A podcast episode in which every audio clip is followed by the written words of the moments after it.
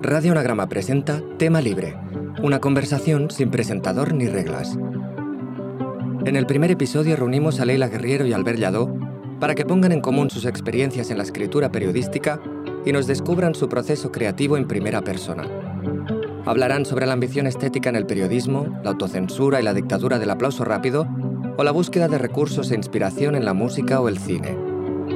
Esperamos que disfrutes de la escucha.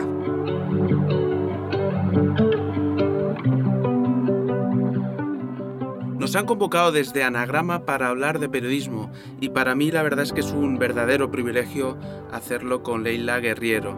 Ah, hola Leila, ¿cómo estás? Te saludo desde Barcelona. Hola Albert, ¿cómo estás? Te saludo desde Buenos Aires, un día un poco gris y feriado aquí, pero bueno, un placer estar con vos. El placer es mío y la verdad es que te quería proponer para hablar de nuestro oficio, de nuestra profesión y de nuestro arte, que es una tríada que creo que podremos desarrollar a lo largo de la conversación, eh, una especie de itinerario a través de tres dicotomías. La primera sería entre la diferencia entre fantasía e imaginación, Luego creo que podríamos hablar ah, de las diferencias entre la vulnerabilidad propia de nuestras prácticas y la obstinación. Y por último, creo que podríamos también eh, profundizar eh, en nuestro día a día ah, en la diferencia entre la inercia, que, a la que muchas veces estamos tentados, y la idea de ritual. Quería empezar por la fantasía y la imaginación, porque Iris Murdoch, en, tanto en sus ensayos como en sus novelas, suele diferenciarlo de una manera muy clara. Aunque el diccionario a veces lo utiliza casi como un sinónimo, para Iris Murdoch la fantasía está alejada absolutamente del arte, mientras que la imaginación trata de lo real.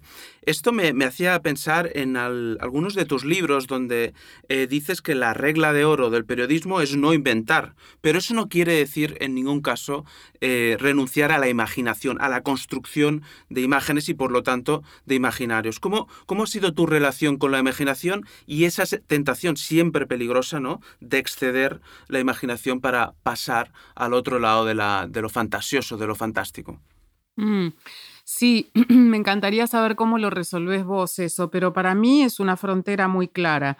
Vos mencionaste la palabra tentación recién y mm, a mí como periodista no me pasa de tener la tentación de inventar o utilizar la imaginación para inventar algo que no está allí. Me parece que el borde que uno nunca debe pisar como, como periodista es eh, el borde de la invención, ¿no? O sea, aplicar la imaginación para la invención.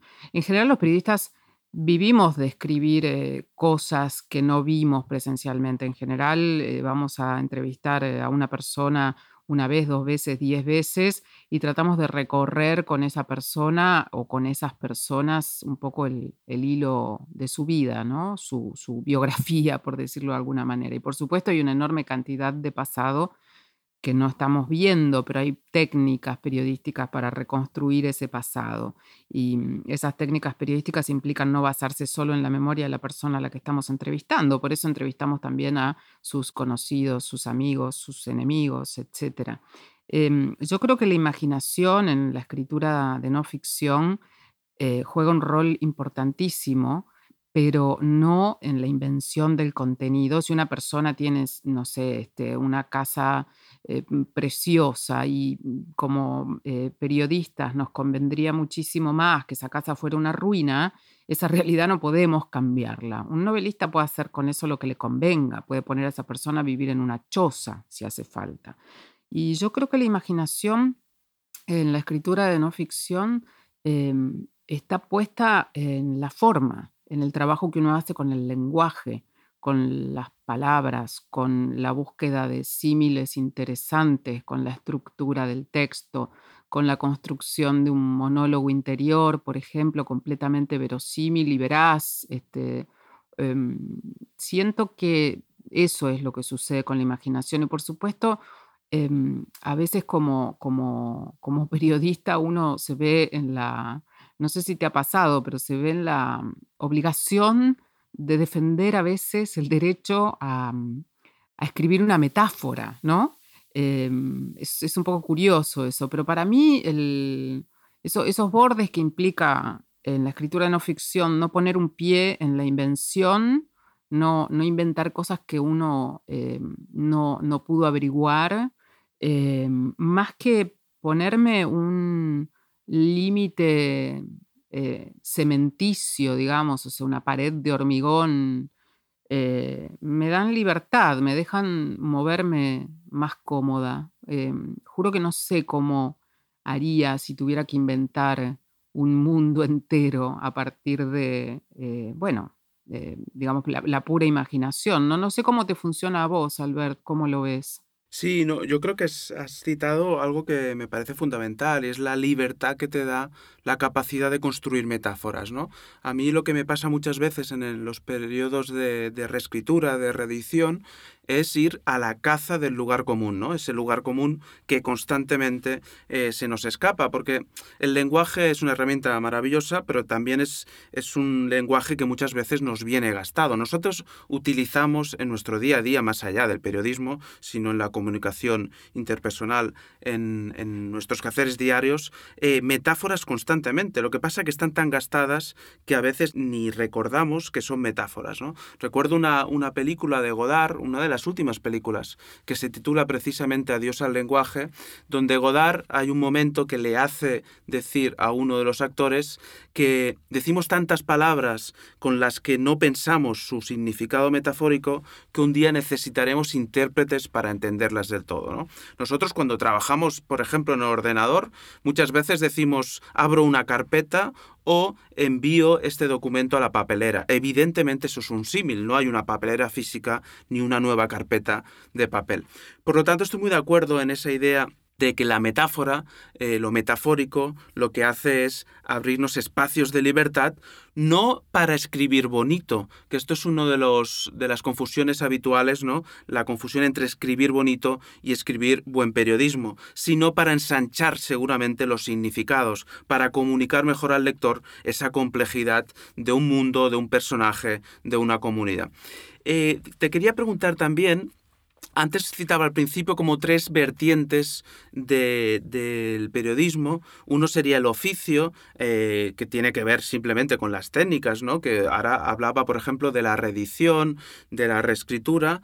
Otro sobre la profesión, porque aunque uno trabaje en una redacción o uno sea un profesional freelance, siempre uno es periodista. Yo creo que el periodismo, no sé si estás de acuerdo, pero en eso es una profesión liberal en el sentido amplio del término, es como un médico para entendernos, la mirada siempre tendría que estar activa, activada, y luego sobre eh, si es oficio y es, es, profesión, también es un arte, ¿no? ¿Cómo, en tu caso, cómo combinas estas tres piezas de un puzzle que a veces pueden confundirse entre ellas, pero creo que sin un buen eh, ensamblaje entre estas tres patas eh, de, de nuestra experiencia profesional, pues seguramente el texto se resentiría, ¿no? Sí, totalmente. Yo, creo que a mí me gusta pensarlo como un oficio, como una artesanía más, ¿no? Me parece, em, a los que escribimos em, siempre, bueno, no, nos pasa esto de eh, cuando terminamos un, texto o medio lo terminamos, digamos, después empieza esa, esa, tarea que es la escritura real, ¿no? Que tiene que ver con esto que vos mencionabas, la edición, la autoedición, revisar el texto, pulir cada palabra como si fuera, una, pequeña, una pequeña gema, eh, no, escribir, eh, no, escribir con un estilo que esté por delante de lo que se está contando. En el caso de la no ficción, nunca puede ser el estilo más importante eh, que la historia que se está contando. Esto que decías vos que mucha gente cree que escribir buen periodismo es escribir bonito. Eh, es un error eh, bastante común. Eh, yo soy editora también y a veces me encuentro con crónicas que están bien escritas, pero que a las que le falta contenido, le falta un foco claro, le falta información. Y la verdad es que lo fundamental en la no ficción es estar atento a la historia que se está contando. Em, yo creo que la no ficción em, pasó en algún momento por, em, eh, si pensamos en los autores del boom, por ejemplo, del boom latinoamericano, em, todos fueron periodistas, casi todos fueron periodistas antes de ser grandes novelistas, ¿no? Em, la mayoría de ellos apenas empezó a poder hacerse una vida, digamos, con, y muy, muy bien con los libros de ficción, abandonaron el periodismo porque yo siento que había una idea de que el periodismo era una especie como de ganapán nada más, ¿no? Y creo que mm, quizás pertenecemos a una generación distinta en relación a cómo nos paramos frente al oficio de periodistas. Eh, me parece que muchos de nosotros no necesitamos la validación de la ficción como, como eso, como una validación. Eh, estamos bien escribiendo historias reales y que sentimos que contar historias reales es una forma del arte. Lo que pasa es que cuando uno habla de arte o de literatura, imagina siempre la ficción, ¿no? No, no, no piensa en la literatura de no ficción como, como un oficio, como, como una posibilidad de arte. Y sin embargo, bueno, ahí están los grandes libros de periodismo literario, desde Hiroshima, de John Hersey, hasta el granito que fue aquí en, en su momento, no, no era conocido en toda Latinoamérica, pero Operación Masacre, de Rodolfo Walsh. Eh, que son libros que están a la altura de grandes clásicos de literatura de ficción. ¿no? Entonces yo creo que siempre teniendo clara esta idea de que lo único que no se puede hacer en la no ficción es inventar algo que allí no está, me parece que el periodismo narrativo, literario, la crónica, la buena no ficción, sí alcanza la categoría de, de, arte. Más allá de esto que te decía al principio, ¿no? de que uno es un poco como un carpintero con su banquito de, su banquito de, pulir la madera a la hora de, trabajar en un texto. O yo por lo menos me siento así, son horas y horas y horas, y vos también pasarás horas y horas y horas puliendo, este, buscando una palabra grave en vez de una esdrújula que te rompe la métrica de una frase, ¿no? Me parece que esa meticulosidad es como muy de orfebrería. Totalmente, es una suerte de, artesanía y no sé si te pasa, pero muchos novelistas dicen que al final uno no acaba del todo el texto, sino que lo abandona. Por mucho que uno pule el producto, ¿no? Hay un momento que incluso lo puede llegar a estropear. Eh, referente a lo, a lo, que comentabas, ¿no? Eh, de cómo la, la, no ficción o el periodismo narrativo de alguna manera ah, puede ser un arte, por mucho que también sea evidentemente una artesanía. Eh, Gabriel García Márquez solía decir que, sobre todo cuando se puso eh, muy en boga el, nuevo periodismo norteamericano, que siempre se decía que estos autores, por ejemplo Gaitalese, ¿no? adoptaban herramientas de la ficción a la no ficción. Pero Gabo, Gabriel García Márquez, solía decir que en realidad era al revés, porque los novelistas contemporáneos habían tomado del periodismo pues estrategias como la crónica, la entrevista, el reportaje. Y ahora citabas a un, autor fundamental en Argentina, pero no solo en Argentina, evidentemente como Rodolfo Walsh. Eh, te quería preguntar por el prestigio, porque hablábamos que es una artesanía, pero que también se podría considerar tal vez un arte, como mínimo había una ambición estética en un tipo de periodismo. Aquí en España desde hace 10 10, 15 años eh, ha pasado algo parecido con la recuperación de la obra de, un periodista fundamental eh, que es Manuel Chávez Nogales. ¿Cómo has vivido ese auge del prestigio del periodismo? Un auge que eh, tiene vaivenes, evidentemente, ¿no? Sí, igual es raro, ¿no? Porque, mm, bueno, em, ahora tenemos dos premios Nobel de la Paz que son que son periodistas, hablando de prestigio, ¿no? Justamente. Este, y hace unos años este, eh, el premio Nobel de Literatura lo ganó una periodista. Entonces, eh, por, un lado, creo que el oficio está muy vapuleado desde los lugares de poder, ¿no? Eh, aquí en Latinoamérica eso pasa, digamos, el periodismo de coyuntura es el enemigo perfecto del poder. Se ataca mucho, mucho al periodismo. Mm, y, creo que, bueno, que España tampoco está, ya me dirás, pero creo que no está exenta de esa, de esa situación. Y por el otro lado está este otro periodismo, digamos, mm, menos coyuntural, del, de, largo aliento, em, que si yo tuviera que pensar en términos de, creo, creo que nadie piensa, yo no pienso, por lo menos en, cuando hago periodismo, en con este texto, con este libro, voy a subir mis, este, mis, valores en la, en la bolsa del prestigio, digamos, ¿no? Creo que uno no piensa en eso. Y creo de hecho que es como si uno se impusiera, se dispusiera un día a escribir voy a escribir un texto sublime. Es la mejor manera que no te salga un texto sublime. Entonces, eh, la predisposición nunca, nunca es esa. Creo que ha cambiado bastante la percepción, un poco como te decía antes, me parece que hay toda una generación de periodistas que no buscan validación de su trabajo por fuera de la no ficción.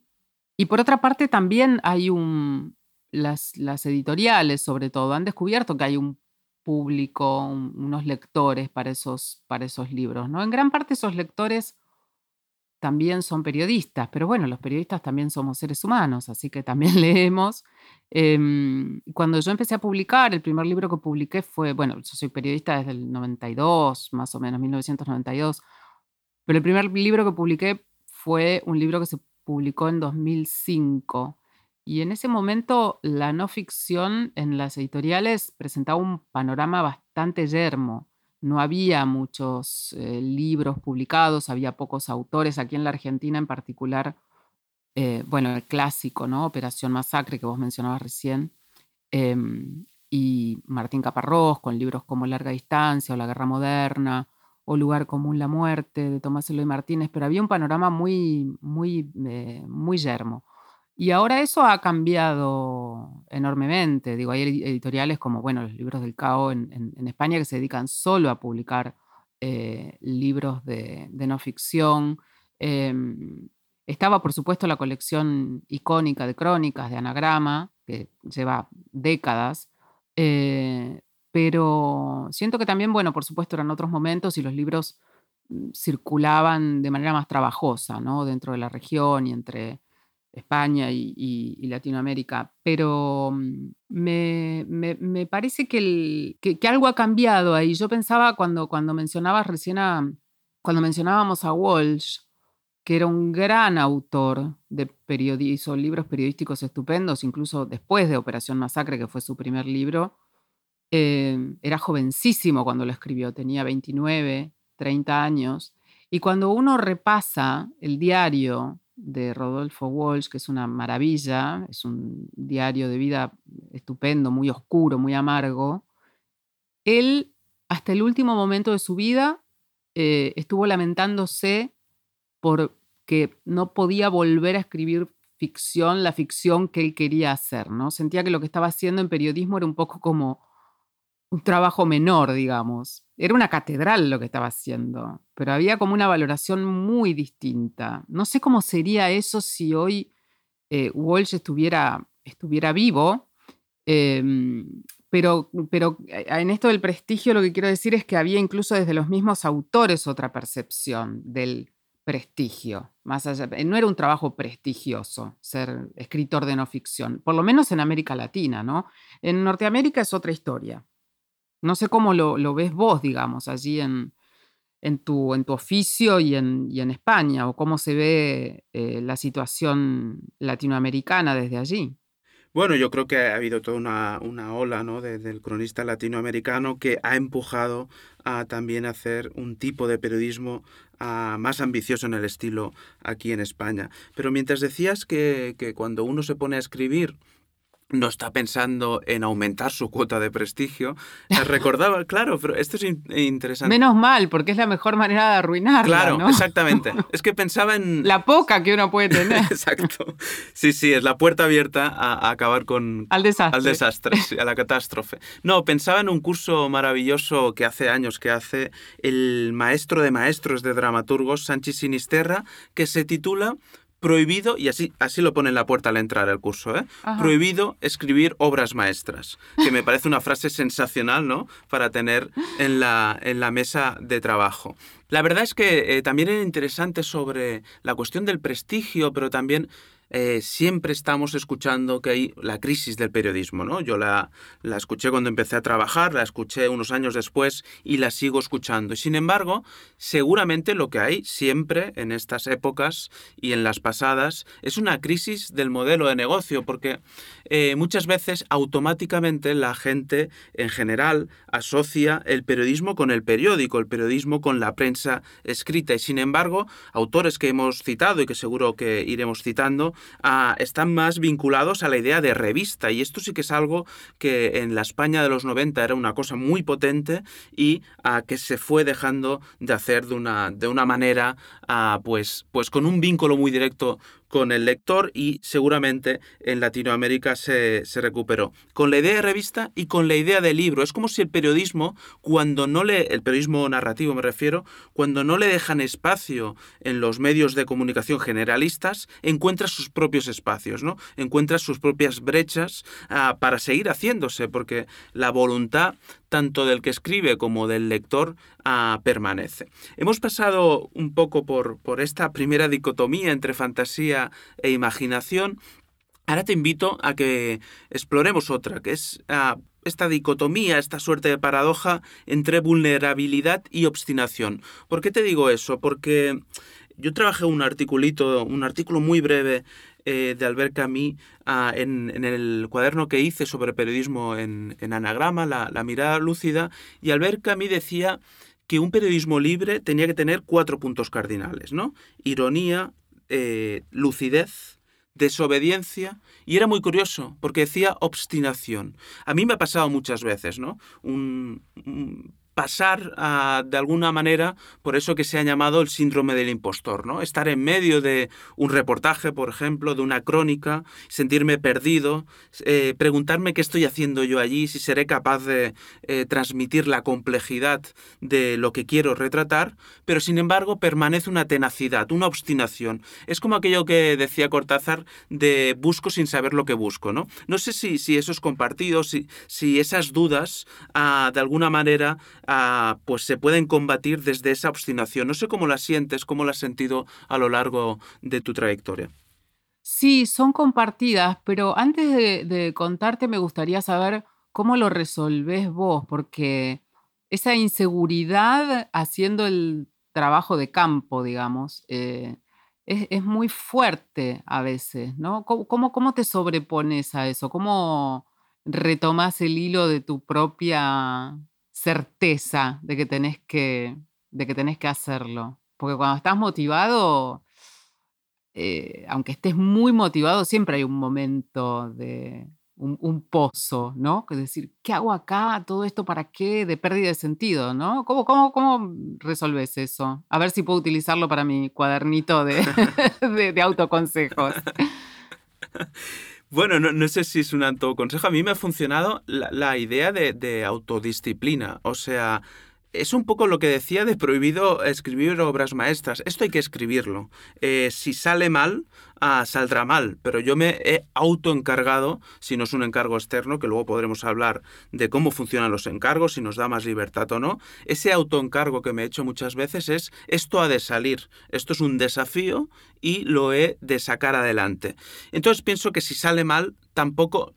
Creo que es algo que, que es fácilmente que se puede hacer fácilmente, porque es al final qué pasaría, ¿no? Si uno acaba haciendo, si el resultado acaba siendo eh, no tan positivo como uno había pensado, si está por debajo de las expectativas, sí, hay frustración, pero no se acaba el mundo, ¿no? Yo creo que también eh, podemos relativizar nuestro papel, nuestro rol en, el sistema de comunicación de la sociedad. O sea, mm. no va a haber una manifestación masiva ah, si al ver no ha resuelto bien una entrevista. Entonces, al relativizarlo, al relajar tal vez la musculatura, eh, seguramente encuentro ideas, intuiciones que no había pensado cuando estaba siendo demasiado rígido en ese mm. estudio de campo, en ese reportaje, en esa crónica. Sí, yo, bueno, creo que tiene que ver un poco con lo que hablábamos antes del prestigio, ¿no? Me parece que si uno, ¿qué es el prestigio? Es algo que te dicen los demás, no es algo que impones vos. No puedes decir, hola, me llamo Alberto, me llamo Leila, tengo prestigio. Es algo que te otorgan de alguna forma. Y si uno está pendiente de eso, me parece que termina trabajando un poco, como decimos aquí, para la tribuna, ¿no? Como de una manera un poco demagógica. Em, entonces, eh, yo pienso como vos, me parece que lo principal es tratar de mm, mantener, eh, por un lado, la, confianza en el tema, que si en algún momento te interesó, este, es porque es un tema que por lo menos en, vos resuena y vale la pena. Y yo me aplico esta especie de autodisciplina que vos mencionabas, ¿no? Como que me obligo a seguir en la brecha, no me dejo no me dejo, no, no espanto los, los, las aves oscuras de las dudas casi sin darles espacio, aunque aparecen, por supuesto. Y después lo que intento siempre es em, tener una especie de criterio de realidad. Uno no puede estar, em, si es que uno alguna vez hiciera algo muy, muy, muy bueno o excelente, no puede estar siempre a la altura de, eso. Es como pretender que una persona, eh, no sé, sea columnista en un diario y todas sus columnas sean sublimes de antología. Para eso existen las antologías, de hecho, ¿no? Uno, si te pidieran hacer una antología de tu obra, es muy probable que no pusieras toda tu obra eh, por diversos motivos, no solo por motivos de calidad. Entonces, este, mm, eh, creo que hay que tener ese principio de humildad de saber que ante un texto determinado, cuando uno le pone el punto final, antes de pasar a estropearlo, como vos decías antes, eh, tener la sensación interna fuerte de que uno no podría haberlo hecho mejor. En ese momento, en esas circunstancias, quizás en otras, y quizás en otra pluma, en otra mirada, saldría mejor, pero eh, tener esa humildad de decir, bueno, lo di todo en esto, y si alguien puede hacerlo mejor, bueno, mm, ese alguien en este momento no soy yo y cruzar los dedos y esperar que no se haga una manifestación. Sí, eh, hemos empezado este segundo bloque un poco de hablando de la diferencia entre vulnerabilidad y obstinación y creo que hemos llegado a un punto interesante porque un buen sinónimo tal vez sería ah, esta, este principio de humildad, pero que también es un principio de ambición. Son las dos cosas a la vez, ¿no?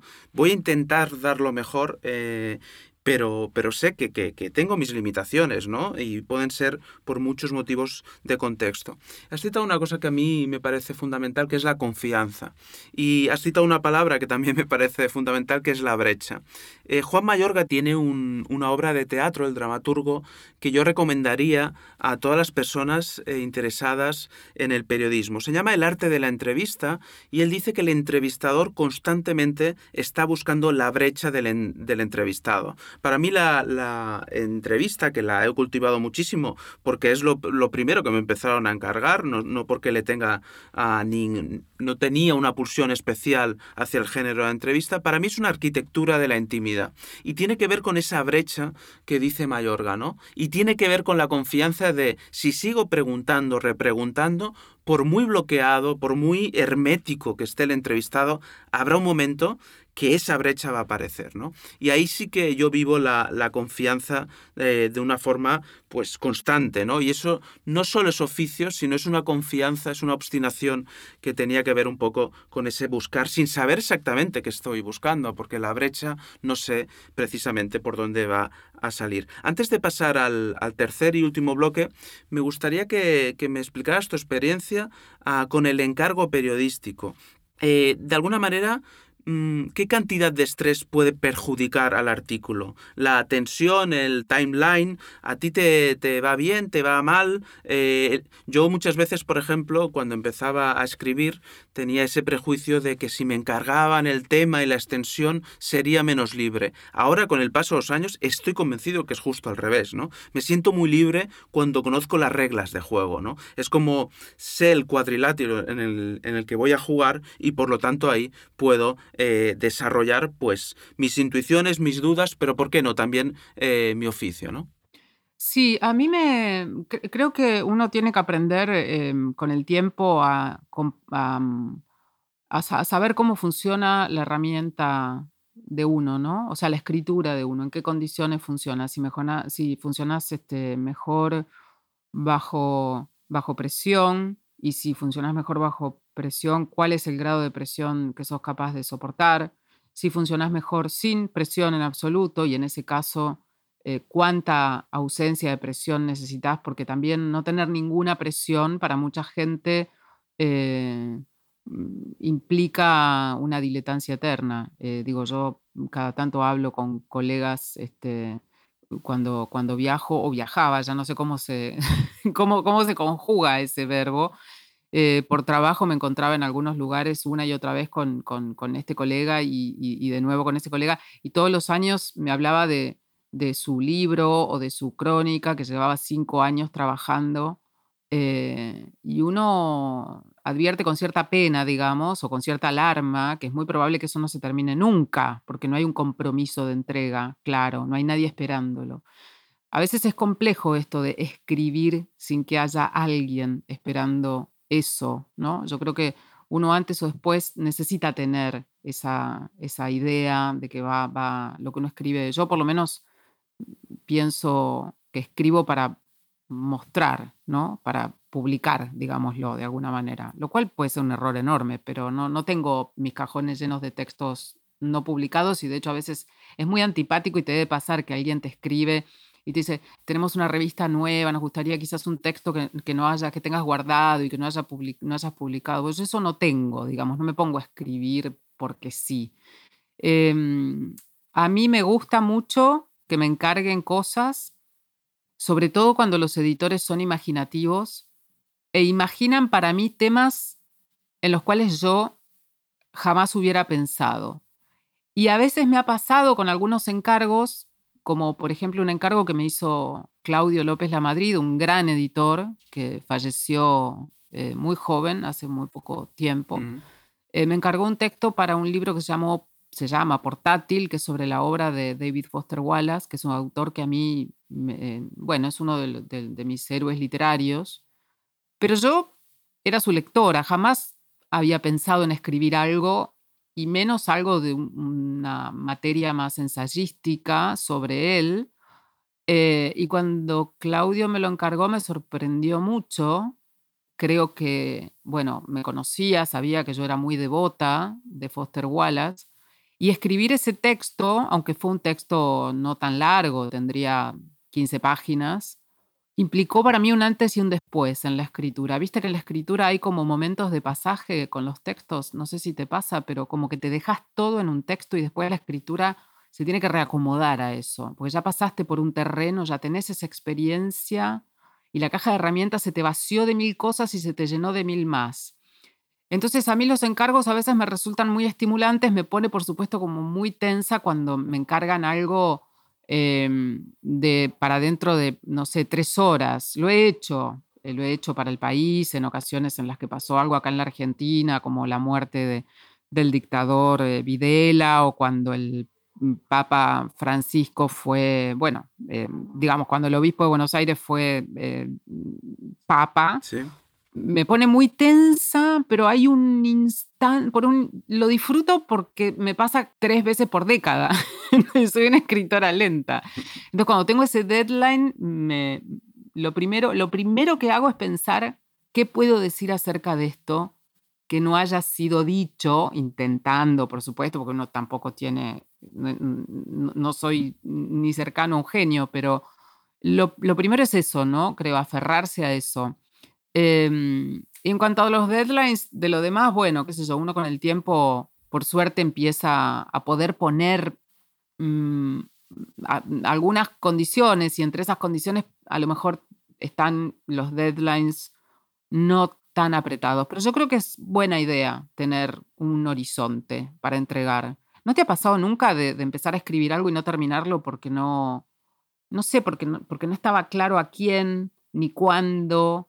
Ni un editor demasiado comprensivo a veces es un veneno para un, para un, para un autor un poco diletante, ¿no? Quizás conozcas casos, no sé.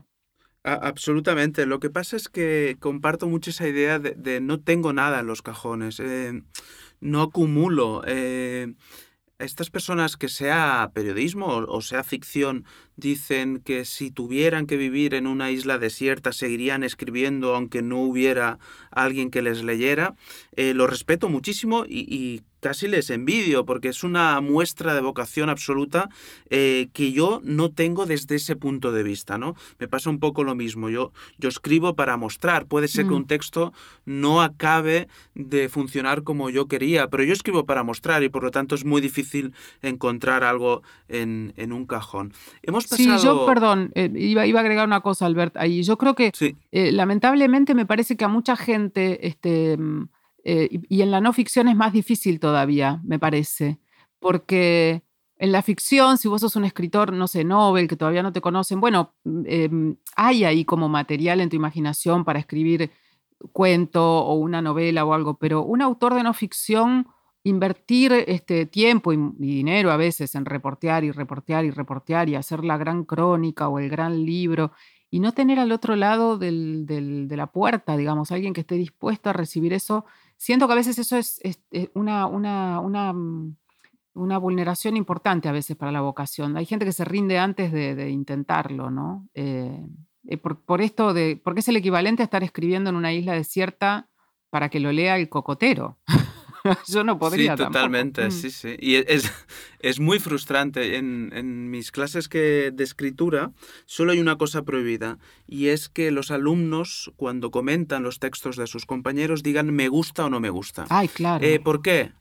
Porque el me gusta o no me gusta no sirve para nada. Para eh, nada. En realidad esto lo que hace es, frenar mm. a la capacidad de ser más preciso, más riguroso, más imaginativo en un texto. ¿no? Encontrar a un editor con criterio y por lo tanto que te acompañe, sentirte acompañado pero también que te, que te ponga en lucha, que, te, que cree un debate, que, con, que cree las condiciones también de intimidad para ese debate, yo creo que eso es un privilegio y cuando uno lo encuentra, ah, lo reconoce muy fácilmente. Sí, por supuesto. Yo, yo creo igual que el decir, como empezar por el me gusta o decir algo positivo es bueno.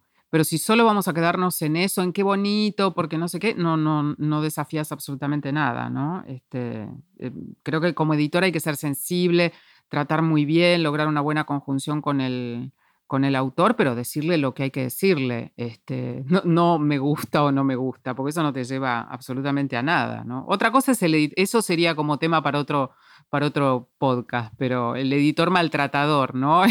y que, es un horror, creo que es, peor todavía que el que te dice me gusta y listo.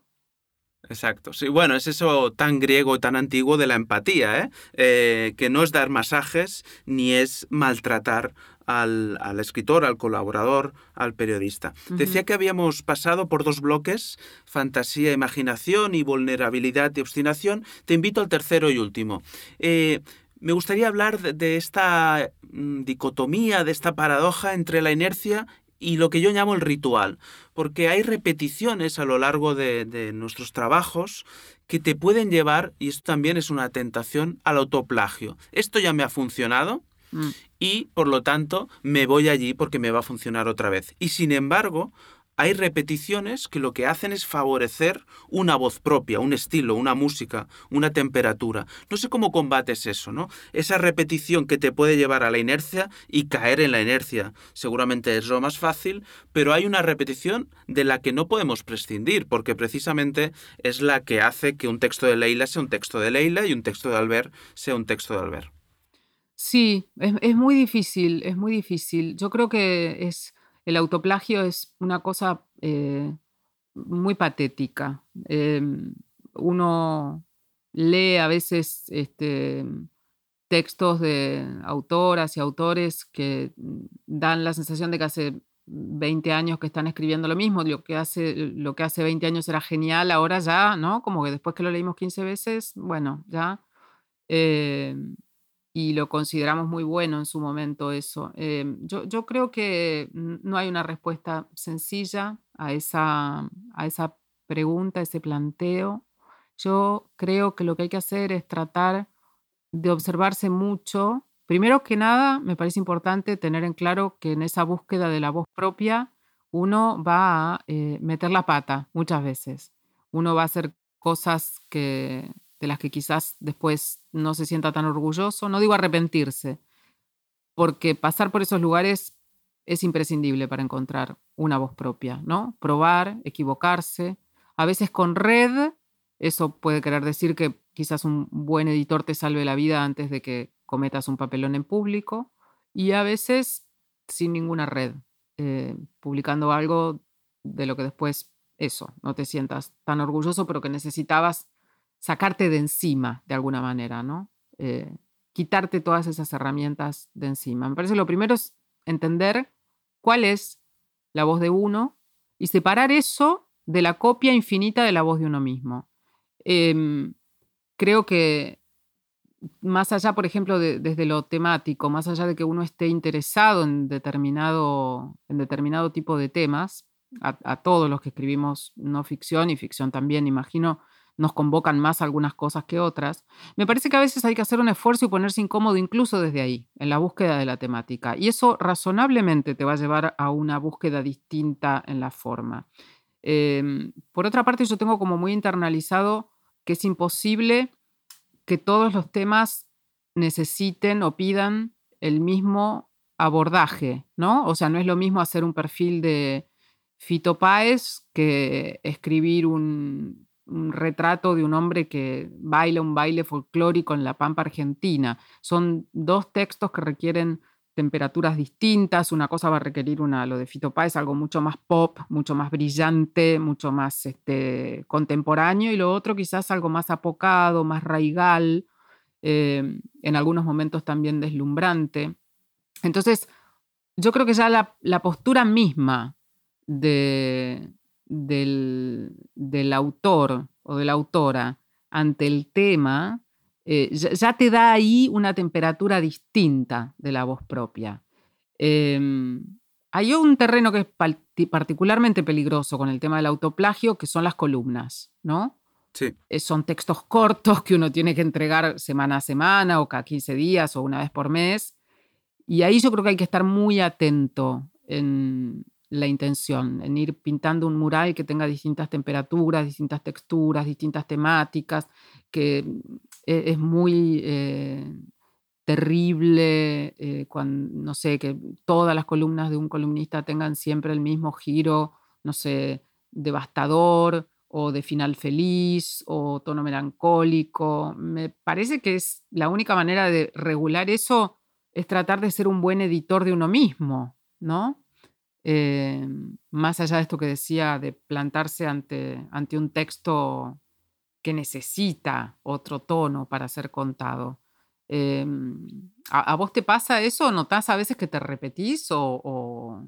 Constantemente, mm. constantemente. Tengo además algunos conectores muy identificados, por ejemplo, el sin embargo, ah. Ah, que me va persiguiendo desde, desde que me puse a escribir. Lo que sí que hago, yo creo que esto es compartido, me, me interesaría mucho saber uh, cómo, cómo lo haces tú, es buscar disparadores fuera del periodismo. Mm. Em, pues ir a ver una película, caminar simplemente con el, móvil apagado, eh, leer poesía, ponerme un poco de jazz, cualquier de esos disparadores que está aparentemente fuera del periodismo, a mí me genera un estado donde puedo volver al periodismo desde otro lugar.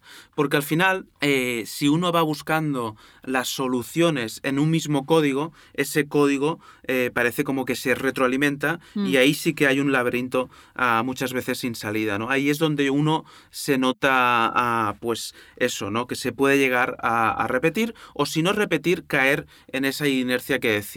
Hay un, creo que hay una pasión compartida entre ambos, que es Cortázar, eh, tiene un librito Cortázar que es maravilloso, se llama Corrección de pruebas en Alta Provenza, y lo que hace Cortázar en ese libro es, mientras está haciendo las galeradas del libro de Manuel, eh, en, ese, en ese cuaderno, en esa corrección de pruebas, deja que entre todo lo que hay alrededor, la radio, la música, incluso el ruido de los platos cuando los está fregando, y es un texto absolutamente abierto a la intemperie, ¿no? al alrededor.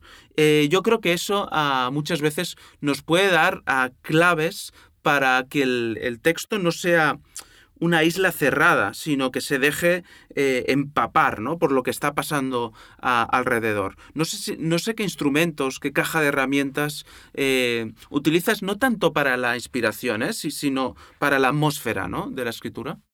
Sí, creo que funciona para las dos cosas, por lo menos en mi caso, ¿no? para la inspiración, que es una palabra como muy maltratada, ¿no? Muy como, como, como, una palabra muy, muy denostada. Parece que decir que uno está inspirado este, equivaliera a decir que uno es un poco tarado. Eh, y, mm, y, también para destrabar, como vos decías, algunas soluciones. Mientras te escuchaba hablar me acordaba de, de situaciones muy concretas en las que en las que resolví cuestiones haciendo otra cosa que no tenía que ver con la escritura. Y mm, en mi caja de herramientas para eso eh, hay de todo, bueno, menos jazz que lo siento, no puedo, no puedo, o sea, lo lamento al ver, pero el jazz y yo somos dos religiones incompatibles. Este, mm, pero creo que era Woody Allen que decía que, cuando uno estaba trabado con algo, lo que había que hacer era ir a darse una ducha, ¿no? Em, y, creo que em, antes de escribir algunos textos, para encontrar la música del texto, para encontrar eh, incluso la, primera línea, ¿no? la primera frase, el primer párrafo del texto, hago cosas que no tienen que ver con escribir y que tienen que ver con algo que yo llamaría como entonar, ¿no? Es como un cantante antes mm. de salir al escenario que que, bueno, no sé, calienta la voz en el camarín, ¿no? Y va entonando, entonando, entonando. Y, mm, y en, esa, en, ese, en ese sentido me funcionan muchas cosas. Me funciona mucho em, salir a correr con música, siempre. Pero que me no funciona, sea jazz. Que no sea jazz, no.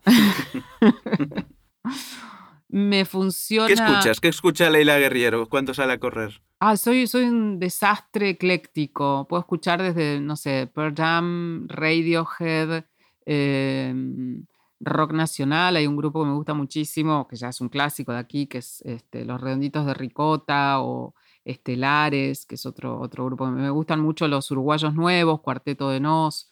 Em, escucho, pero también escucho en el, eh, eh, por ejemplo, eh, Jacques Brel, o sea, eh, ya, te digo, puedo llegar a escuchar cualquier cosa o canciones, este, eh, no sé, flamenco. soy como muy, pero no soy muy musical.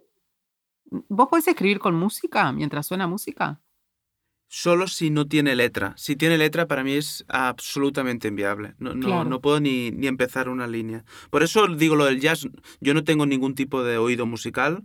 Eh, soy un analfabeto musical directamente. Pero sí que hay una hay unos ritmos que me ayudan a casi al, ritmo del teclear. ¿eh? Por eso mm. te, te, decía ya, si tiene a letra, el tema, la canción, eh, me es imposible. directamente mi cabeza va a, escuchar y a interpretar lo que, lo que me está diciendo. No sé si, si a ti te pasa. Sí, me pasa exactamente lo mismo, ¿no? Esto, o sea, estos momentos de salir a correr y, y, con la música, yo, yo, siento que lo que busco es, debe parecerse, yo no hago meditación, pero debe parecerse a eso, a lograr ese estado un poquito como de trance, ¿no? De estar fuera del mundo, estar como, como muy abierta. Eh, y en un momento dejo de escuchar la música o la música dispara algo, una palabra, un verso, una entonación, una épica o una ausencia de épica, disparan algo y ahí se me ocurre algo. Y yo lo llamo un poco como salir a cazar, ¿no? O sea, salgo a cazar, salgo a cazar clima, salgo a cazar entonación, salgo a cazar a veces ideas, em, pero no, si estoy escribiendo no puedo poner nada que, que, por lo menos no en un idioma que entienda. Nunca probé con alguna música, qué sé yo, no sé, japonés, pero bueno, no sé, digo, parece que hablar a todos los idiomas menos japonés. Por supuesto que no es así. Pero si es un idioma que más o menos entiendo, y si es en español, peor aún, em, interfiere completamente. Pero para encontrar esa especie de, o inspiración o, o encontrar una solución, también lo que hago es leer, leer algunos pasajes de algunos libros que sé que me colocan de alguna manera, ¿no? Eh, poesía, mucho, pero también algunos cuentos de Lorry Moore, por ejemplo, alguna página de, de Fowell, de Rodolfo Fowell. Eh, te debe pasar eso, que mm, tenés autores que lees y te dan ganas de ponerte a escribir, ¿no? Absolutamente. Me, pasa cuando, como te decía, cuando cambio de código, ¿eh? eh me pasa, por ejemplo, con la pintura. Eh, si voy a una exposición, sé que suena extraño, no sé si a los oyentes también les pasará, pero si voy a una exposición tengo ganas de escribir.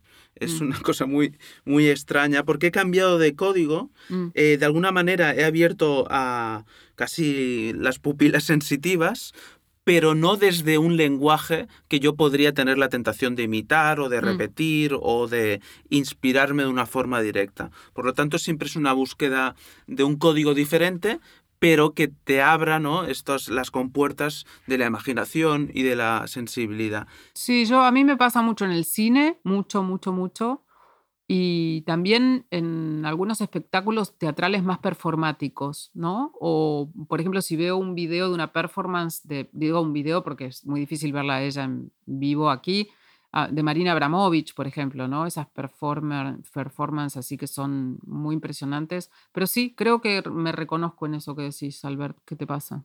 Mm. Vamos a ir acabando la conversación, pero antes eh, te quería preguntar por otros dos peligros en este bloque de la inercia del ritual. El primero a mí no me, no me pasa mucho, pero sé que compañeros lo padecen bastante, que es el peligro de la autocensura. Y el segundo, que sí que me preocupa más, aunque no es que lo padezca excesivamente, pero sí que me preocupa, que es la dictadura del aplauso rápido. Eh, yo no sé cómo te relacionas con las redes sociales, pero uno cuando escribe un artículo, un reportaje, y ve que empiezan en las redes a felicitarlo, yo me pongo bajo sospecha. A felicitarlo, quiero decir, mucha gente eh, y de tampoco muchísima gente, pero gente de diversas cuerdas, para entendernos. Eh, no, no tienes la tentación de hacer un artículo luego parecido para seguir ah, con ese aplauso rápido. Eso no es un peligro. Las redes sociales en ese sentido eh, no nos están condicionando a la hora de la escritura y sobre todo cómo evitarlo, ¿no? Cómo ponerse en alerta. Mm. Sí, yo no, tengo redes sociales, entonces todo eso me pasa un poco por, por el costado, aunque bueno, inevitablemente cuando uno escribe algo que tiene repercusión uno termina enterándose, ¿no? Este, para bien o para mal, digamos, porque no siempre la repercusión es este, positiva. Lo de la autocensura, no, no me pasa. Siempre eh, cuando escribo acerca de un tema muy, no sé, sensible, lo que sí trato de hacer es como de blindar el texto a todo, mm, eh, a, todo lo que pudiera ser un... que, no sea un texto arbitrario, quiero decir. Si estoy hablando acerca de un tema, qué sé yo, sensible, me refiero, no sé, temas de género, eh, temas de abuso, o sea, como blindarlo, que quede bien argumentado. Este, estoy pensando más en términos de columnas ahora, ¿no? En la cosa más mm, inmediata. claro. Em, pero pero con el, con el aplauso, claro, es más difícil. Yo siempre trato de pensar que si le voy a creer a toda la gente que habla bien, también tengo que creerle a toda la gente que seguro habla mal. Eh, entonces trato de tomarme todo con una especie de no creerme tanto los elogios y, y tratar de, bueno, de, ver si en algo de lo que alguien dice en contra de algo que he escrito puedo, puedo, bueno, puedo encontrar algún punto con el que no se acuerde o pueda revisar algo. Si es un ataque completamente destemplado, bueno, difícilmente uno puede hacer algo que no sea, qué sé yo, no sé, enojarse o angustiarse, ¿no? Pero mm, me, daría mucha vergüenza terminar escribiendo para el aplauso. Em, yo no, no, tengo esta tentación de... Em, ay, como esta columna funcionó bien, ahora la próxima, no sé, que hablé de mi gato, en la próxima voy a hablar de mi otro gato. Este, eh,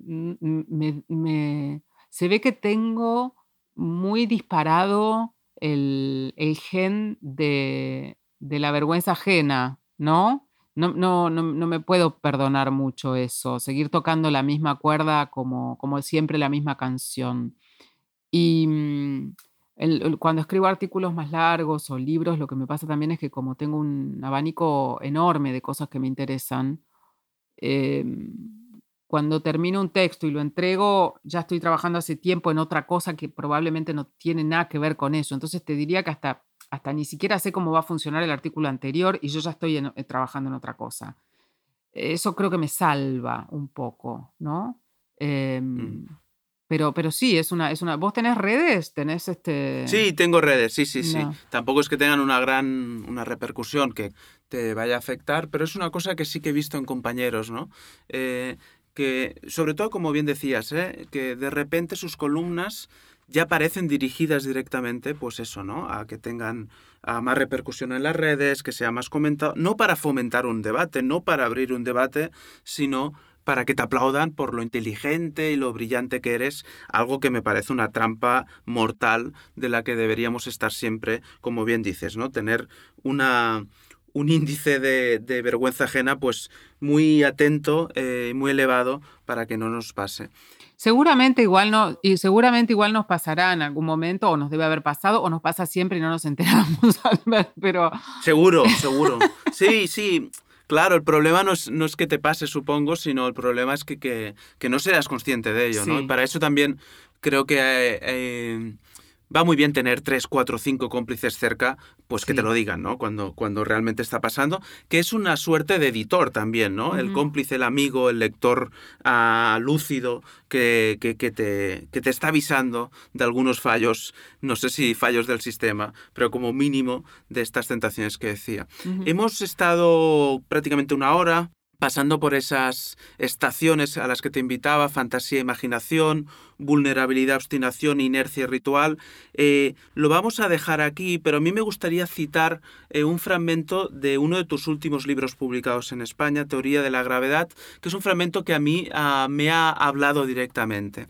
Eh, en Teoría de la Gravedad dices que el infierno vive en nosotros bajo la forma de la indiferencia. Ojalá conversaciones como esta eh, nos sirvan para seguir escribiendo, ah, para seguir mirando atentamente y si no es para derrotar definitivamente esa indiferencia, que al menos sea para compartirla desde la ambición de narrar los anhelos y las heridas. Eh, muchísimas gracias Leila, un abrazo desde Barcelona.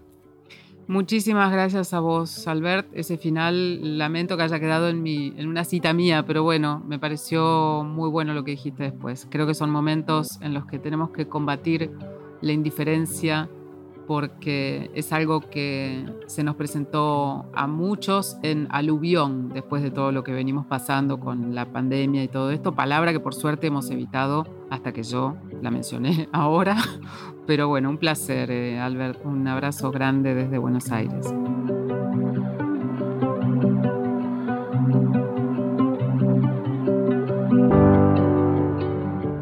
Gracias por escucharnos.